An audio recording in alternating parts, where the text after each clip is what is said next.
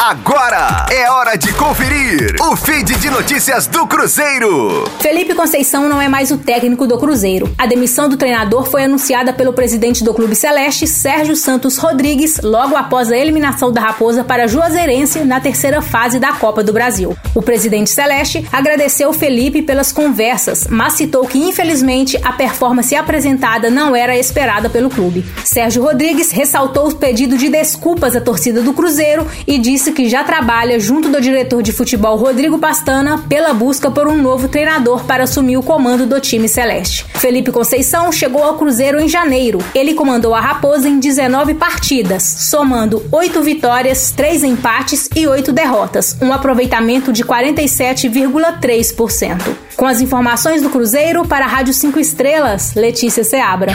Fique aí! Daqui a pouco tem mais notícias do Cruzeiro. Aqui, Rádio 5 Estrelas.